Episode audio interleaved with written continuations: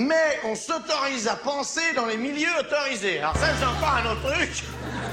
Les milieux autorisés, vous y êtes pas, vous. Hein.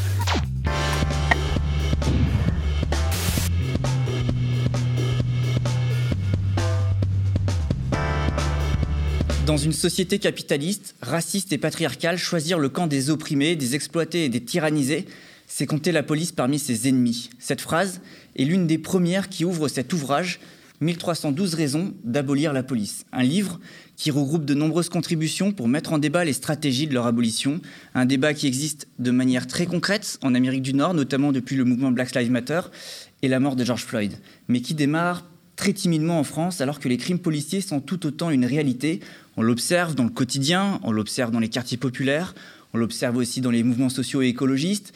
On en a beaucoup parlé au moment des Gilets jaunes ou du mouvement contre la réforme des retraites, mais c'est une réalité très ancienne et bien antérieure. Le contexte étant toujours celui d'une société capitaliste, raciste et patriarcale, pour reprendre les mots de ce livre, une société d'extrême violence où la police a une part importante de responsabilité avec des crimes qu'ils commettent qui font sans cesse l'actualité. Il est important, notamment sur les plateaux des médias, qu'on ait la discussion, la réflexion autour euh, de l'abolition de la police. Et pour avoir ce débat, le média reçoit sur son plateau Gwenola Ricordo. Bonjour. Bonjour. Gwenola Ricordo, vous êtes euh, professeur de criminologie à la California State University de Chico. Euh, vous êtes militante abolitionniste pénale et vous êtes la coordinatrice de ce livre, 1312 raisons d'abolir la police, qui vient tout juste de sortir aux éditions Luxe.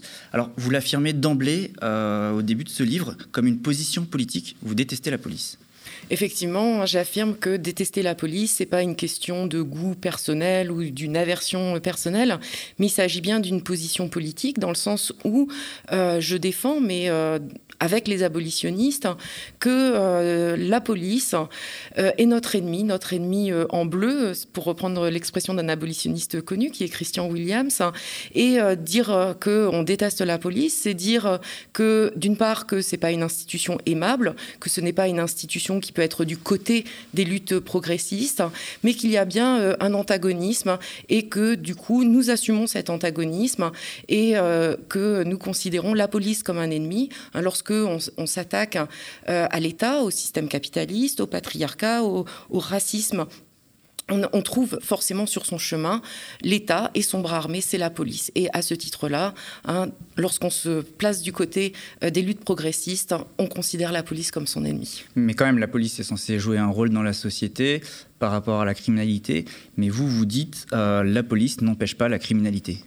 Oui, alors euh, il y a un, chercheur états-unien, euh, euh, Bailey, David Bailey, très célèbre pour ses travaux sur l'activité policière et ce que fait la police, qui qualifie de secret le mieux gardé du monde moderne que la police n'a aucun effet sur la criminalité.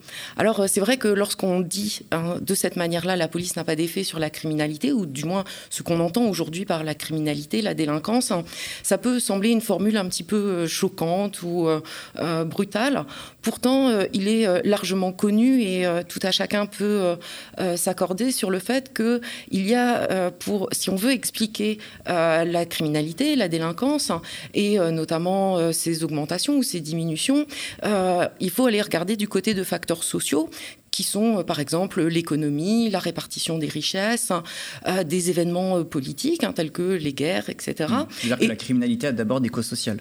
Exactement. Et que l'activité euh, policière a des effets euh, extrêmement marginaux en fait sur le niveau de ce qu'on appelle donc la délinquance ou de la criminalité. Mais il faut aller même au-delà. En fait, quand on regarde euh, ce, que, ce que fait la police, on peut dire non seulement qu'elle euh, elle prévient très mal euh, le crime ou la délinquance hein, de manière générale, mais aussi en termes de résolution en fait, hein, comment sont résolus les, les, délits et les crimes.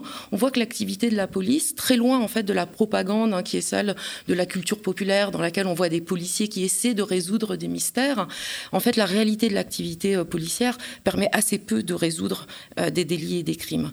Pourtant, c'est bien ce qu'on nous, propose, en tout cas tous les discours euh, voilà, qui légitiment l'existence de la police, nous montrent une police qui serait là pour nous protéger, sans jamais d'ailleurs nous dire qui est ce nous, hein, qui, est protégé par, la police.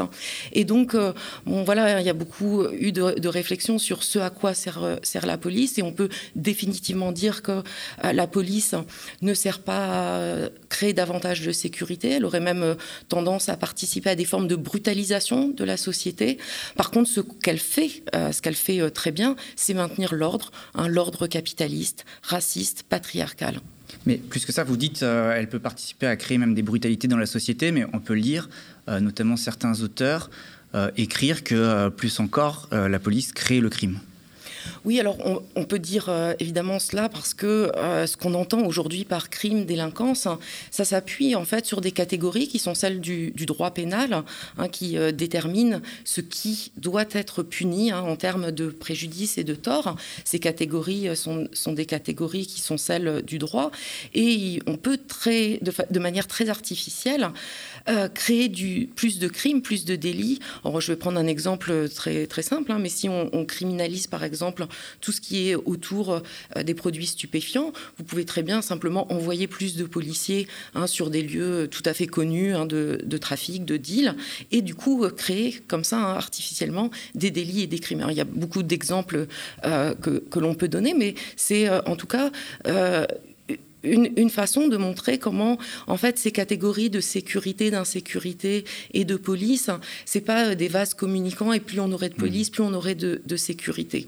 Hein, euh, l'idéologie même de la sécurité, pour euh, reprendre les mots de, Karl Marx, hein, le, comme catégorie suprême de la, bourgeoisie, il y a évidemment tout un côté extrêmement artificiel parce que il y a quelques instants, hein, j'ai posé la question qui est protégé lorsqu'on dit la police nous protège.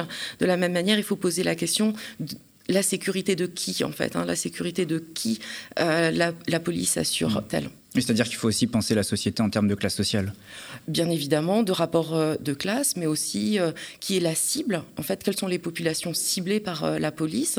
Ça, c'est quelque chose que l'on sait très largement. Hein, les populations les plus pauvres, les populations non blanches. Hmm. Mais lorsqu'on parle de qui est la cible de la police, l'autre, le, revers de, cette question-là, c'est de dire en fait à qui elle profite. Hmm.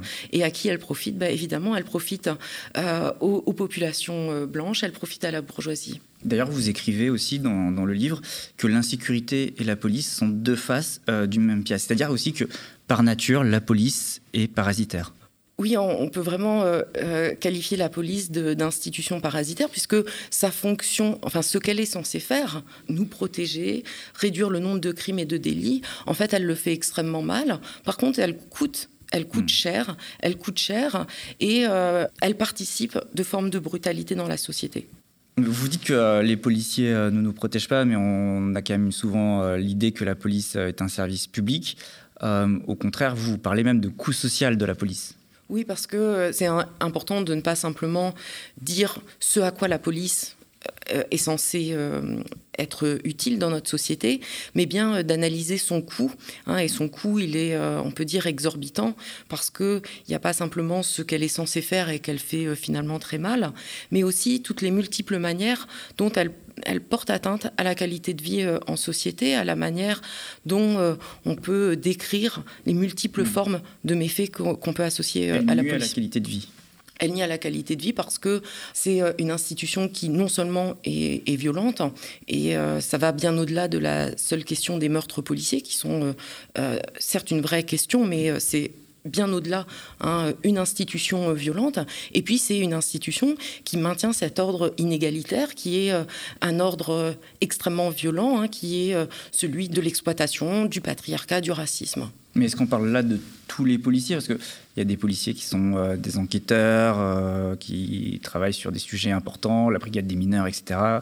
Est-ce qu'on est là quand même sur tous les policiers euh, de l'institution entière ou on parle de quelques policiers? Alors, d'un point de vue abolitionniste, l'idée, c'est pas de dire il y a de bons et de mauvais policiers, de la même manière que nous ne disons pas il y a une bonne et une mauvaise police. En fait, ce qui fait problème, c'est cette institution euh, à part entière.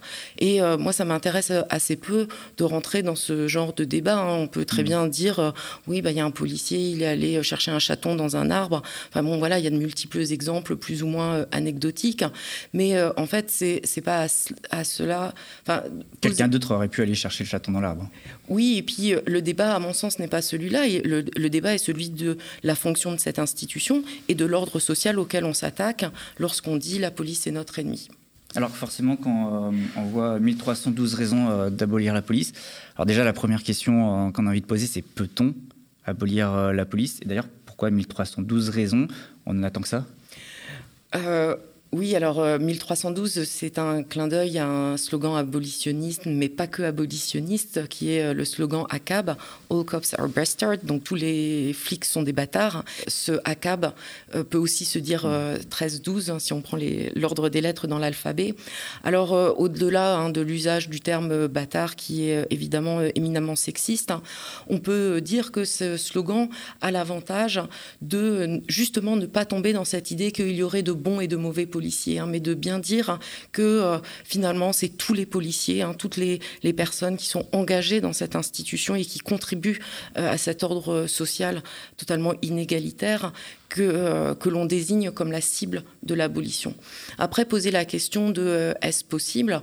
Alors, ça amène un certain nombre de réponses, à commencer par celle-ci, c'est que pour l'essentiel, chacun et chacune d'entre nous, tous les jours, gérons des préjudices, des torts, des conflits sans faire appel à la police. Et que pour euh, l'essentiel, ce qu'aujourd'hui on appelle euh, la délinquance, la criminalité, euh, n'est pas porté à la connaissance de la police ni du système pénal dans son ensemble. Et donc, plutôt que de penser que euh, abolir euh, la police créerait un vide, créerait une nouvelle page blanche, il faut se dire que en fait, il y a déjà de multiples formes de, savoir, de connaissances sur des manières de ne pas faire appel à la police. Alors, je suis pas en train de dire que lorsqu'on ne fait pas appel à la police, on, gère forcément bien hein, ces préjudices, ces conflits.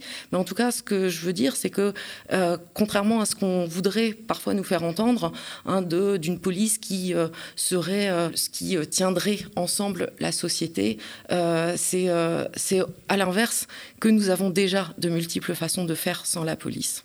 Mais, quand même, parce que j'ai envie de développer ce sujet, parce que forcément, c'est un peu la question que, cruciale dans, dans, cette thématique. Euh, on se demande comment la société elle peut euh, se passer de la police. Par quoi on, la remplacerait finalement? Parce que c'est ça ce que vous dites. Euh, vous dites qu'on peut gérer sans la police. Donc qui est ce, qui quoi? C'est nous, c'est collectivement, c'est comment ça se passe? On les remplace par des travailleurs sociaux, on les remplace par des institutions. comment on, gère ce vide? Alors. Encore une fois, hein, moi je, ne pense pas que abolir la police, c'est créer du vide pour un, petit peu continuer sur cette idée-là, à l'échelle de l'histoire de l'humanité, beaucoup de sociétés humaines ont fonctionné à la fois sans État et sans police. Et donc, n'ayons pas peur du, vide. Deuxième élément de, réponse à votre question, c'est que euh, nous, abolitionnistes, sommes euh, très vigilant à ce que euh, la cible de l'abolitionnisme soit bien euh, la fonction qu'occupe la police.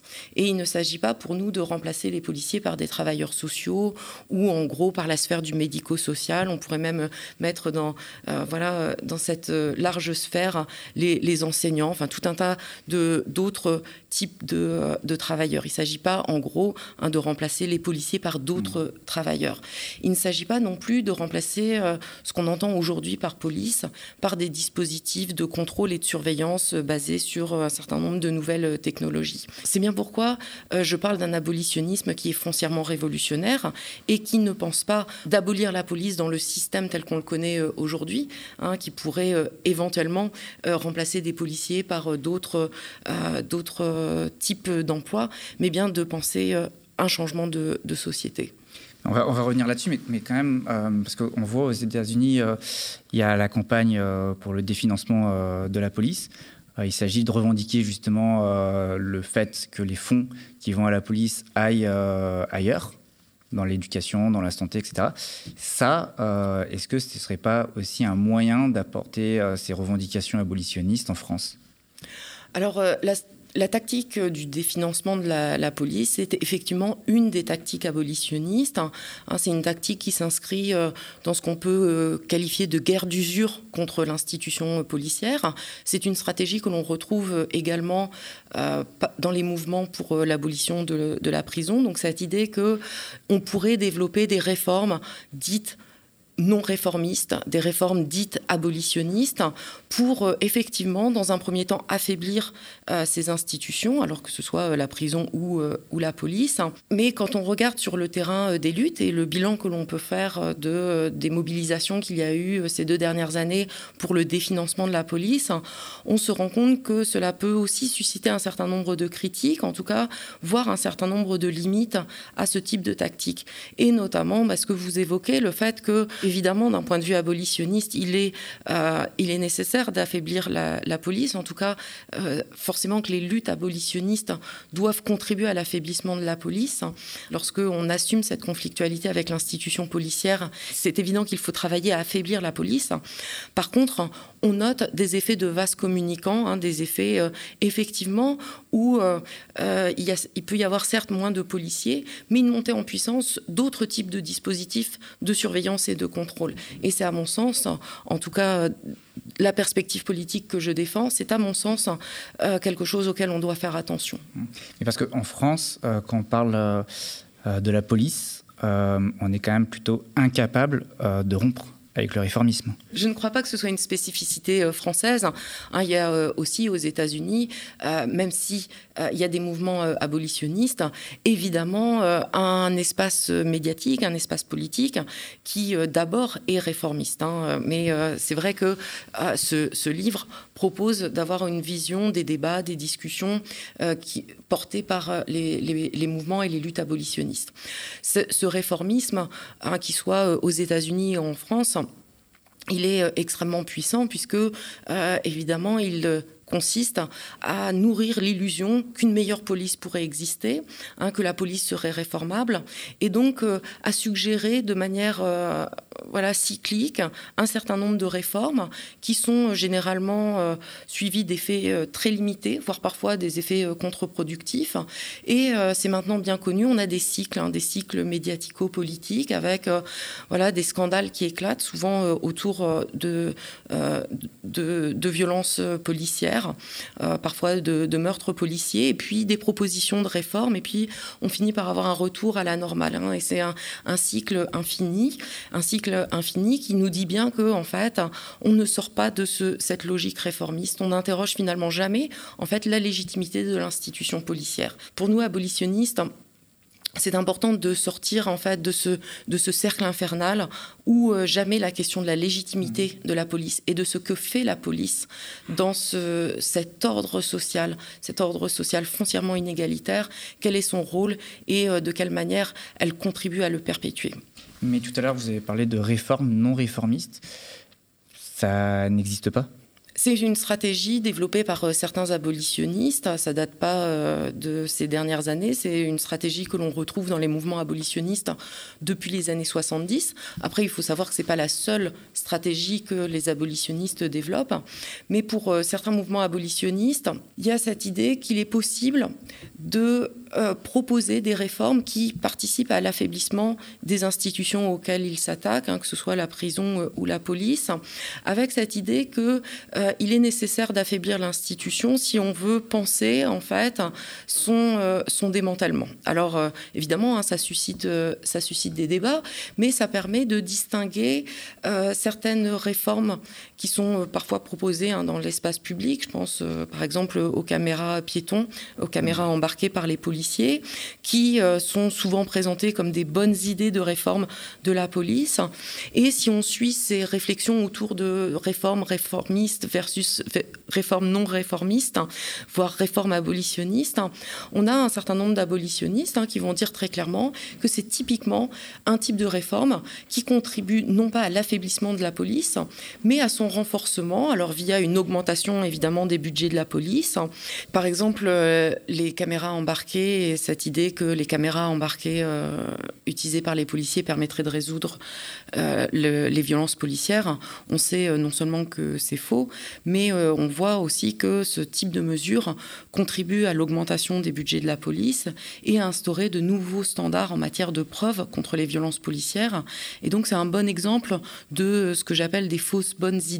Hein. et donc cette idée hein, de faire des distinctions entre réformes réformistes et réformes non réformistes, ça permet en fait, hein, aussi de créer des alliances au sein de mouvements progressistes pour au moins tracer une ligne entre des réformes qui finalement contribueraient simplement à, renforcer la légitimité de l'institution policière ou au contraire des réformes qui, elles, d'une certaine façon, permettraient d'avancer vers l'abolition.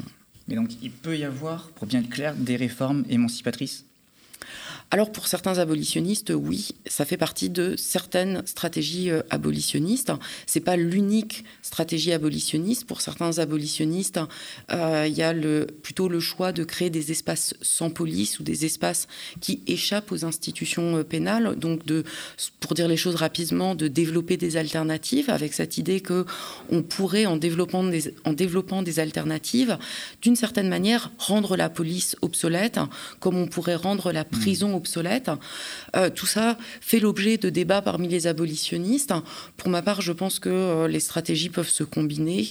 Euh, elles peuvent aussi être liées à des choix à un moment donné dans des contextes politiques qui ont leur spécificité et les mouvements abolitionnistes sont amenés à prendre des décisions hein, en termes de, de, stratégie. Mais en tout cas, si on regarde ce qui se pense, de la, si on regarde ce de la manière dont les abolitionnistes luttent, on peut effectivement voir qu'il y a euh, ces outils de réflexion et ces outils stratégiques employés. Alors, je disais en introduction qu'il y a euh, dans une société capitaliste, raciste et patriarcale, euh, le fait qu'on doit choisir un camp, celui des opprimés ou finalement celui de la police. C'est ce que, en gros, vous dites dans l'introduction de votre livre.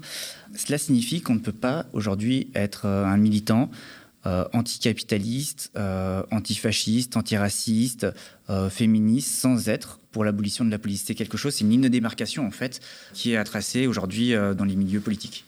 C'est effectivement ce que j'écris en conclusion de ce livre, en appelant à défliquer les luttes progressistes. Hein, c'est de cette manière-là euh, que je l'exprime. Je reviens euh, notamment sur la question euh, des rapports entre le féminisme et la police. Et à mon sens, il est important effectivement de tracer des lignes de démarcation et de rompre avec cette idée que la police pourrait être du côté des luttes progressistes, que la police pourrait contribuer à l'avancée de causes progressistes. Lorsque, de mon point de vue, hein, on souhaite l'avancée de la cause des femmes, lorsque on lutte, par exemple, contre les violences à caractère sexuel, il y a, à mon sens, euh, l'obligation de rompre avec l'idée que la police pourrait être de notre côté, hein, qu'il euh, euh, il faudrait lutter pour avoir un meilleur accueil dans les commissariats, qu'il faudrait que les plaintes soient davantage prises, hein, de la même manière que on peut dire que la prison ne sera pas la solution au patriarcat, la police ne sera pas non plus la solution au patriarcat. Et pour moi, c'est se tromper de cible que de penser qu'il nous suffirait d'une meilleure police pour résoudre nos préjudices, pour résoudre nos conflits. Et donc il y a effectivement pour moi une ligne de démarcation à tracer, y compris hein, au sein des, luttes qui se revendiquent du progrès euh, social, et de rompre avec cette idée qu'il pourrait y avoir une bonne police, mmh. une police euh, républicaine au service euh, des, plus faibles. Hein, tout ça est une vaste mmh. supercherie. D'ailleurs, à ce sujet, quand vous parlez de, la police, vous dites, euh, vous parlez de la, du patriarcat et du capitalisme, mais vous parlez aussi du fait que, par définition, euh, la lutte contre la police est anti-impérialiste et internationaliste. C'est-à-dire que finalement, le lien entre police et racisme, mais aussi colonialisme, en fait, il est fort. Oui, alors euh, c'est une question qui me tient d'autant plus à cœur que, euh, vivant aux États-Unis, dans une colonie de peuplement, j'ai tenu à ce qu'il y ait des voix des euh, personnes autochtones qui luttent contre la colonisation, qui luttent contre l'extractivisme. Et si on prend au, sérieux la question coloniale, on est amené bien naturellement à se poser la question de la police, à se poser aussi la question de la conflictualité avec la police, hein, puisque la question centrale, c'est celle de, de l'État. Et c'est une question d'autant plus importante qu'il y a euh, parfois cette idée que euh, la police serait euh, de plus en plus militarisée. Hein. On parle d'une militarisation de la police.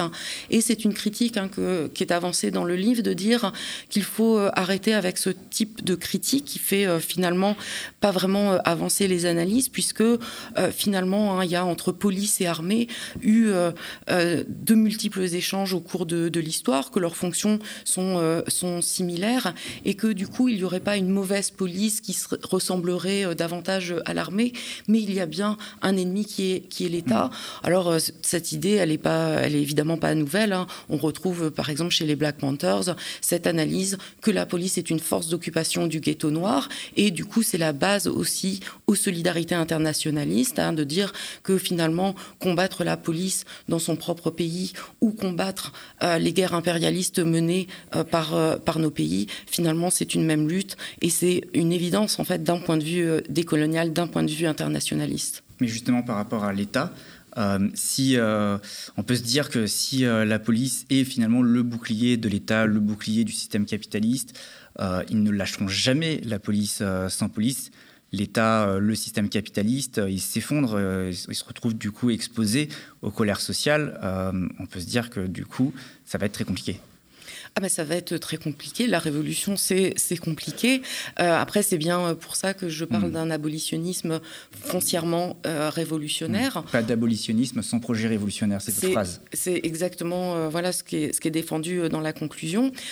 on peut tout à fait imaginer une abolition de la police ou une abolition de la prison, d'ailleurs, qui serait hmm. faite par l'État pour un tas de raisons hein, qui ne seraient pas des raisons progressistes. Par exemple, hein, la montée en puissance de de systèmes de surveillance et de contrôle mmh. euh, technologique permettrait d'abolir euh, la police. C'est bien sûr pas de cette abolition-là que l'on parle. Nous, abolitionnistes, parlons euh, d'un projet révolutionnaire qui permettrait mmh. d'avoir une organisation sociale dans laquelle on n'a pas de police. Oui, parce que dans votre conclusion, vous dites même que pas d'abolition de la police sans abolition de la propriété privée et du système de classe qui résulte du capitalisme et du patriarcat. Donc vous connectez vraiment tous ces aspects oui, pour moi, on ne peut pas détacher l'abolitionnisme de ce projet euh, révolutionnaire. Hmm. Dernière chose, ce livre, il a déclenché, on a vu euh, la fachosphère. Euh, c'est compliqué aujourd'hui publiquement de parler d'abolition de la police. C'est un peu un sujet invisibilisé.